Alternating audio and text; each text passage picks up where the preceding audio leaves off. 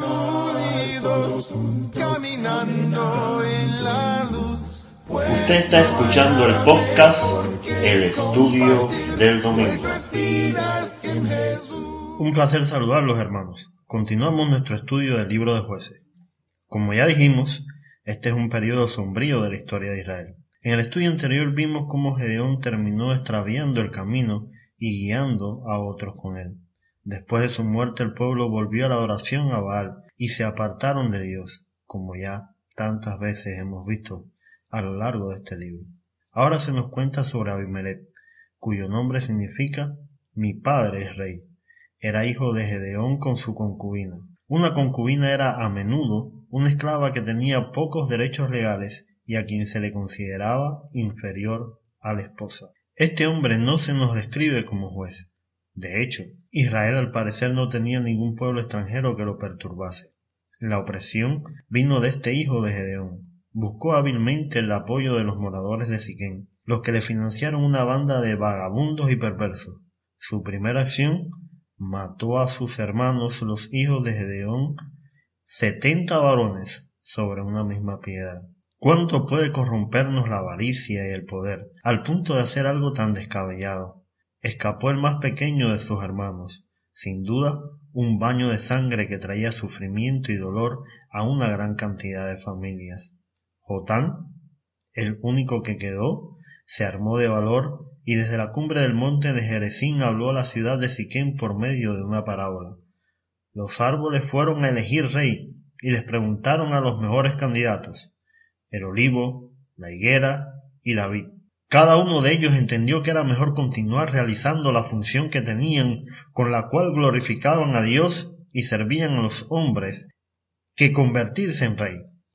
Entonces deciden preguntárselo a la zarza, que accedió gustosamente y dijo, Venid, abrigaos bajo de mi sombra.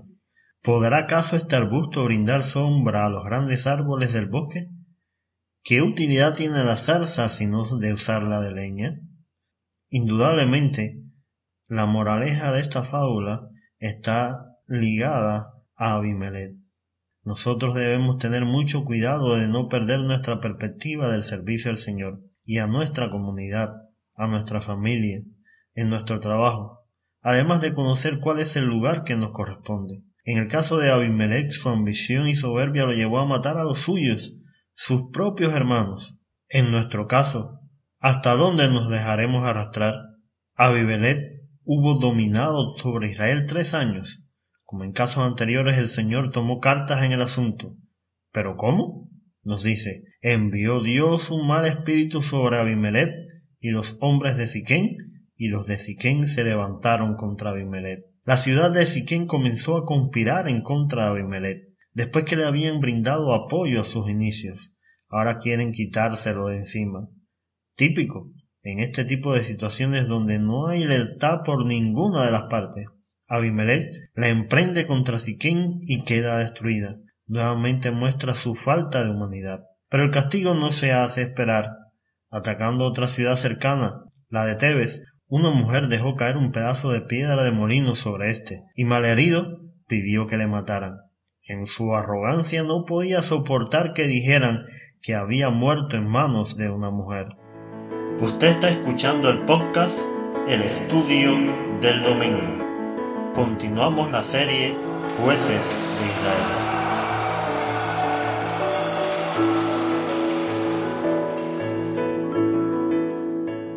El pueblo de Israel se había alejado nuevamente de Dios.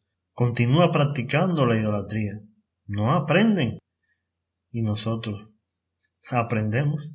Pero ahora la amenaza no proviene del exterior sino del hijo bastardo del juez anterior. Mató a sus hermanos por el ansia de gobernar. Hoy día muchos somos así.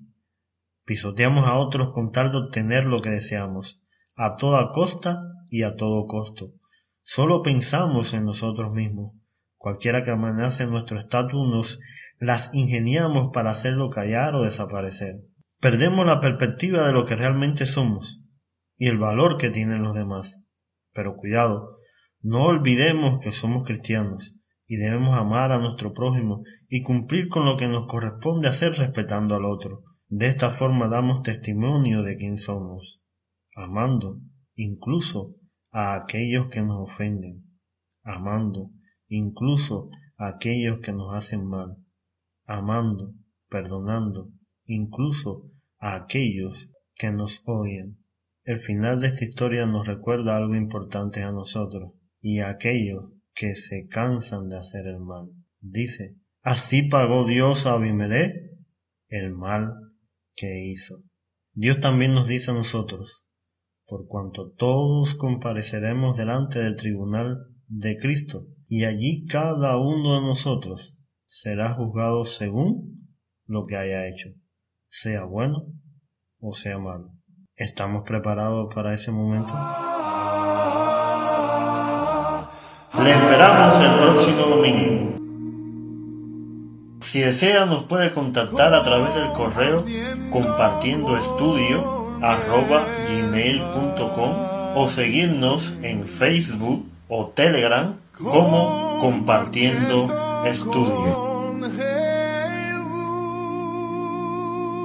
El Señor esté con nosotros.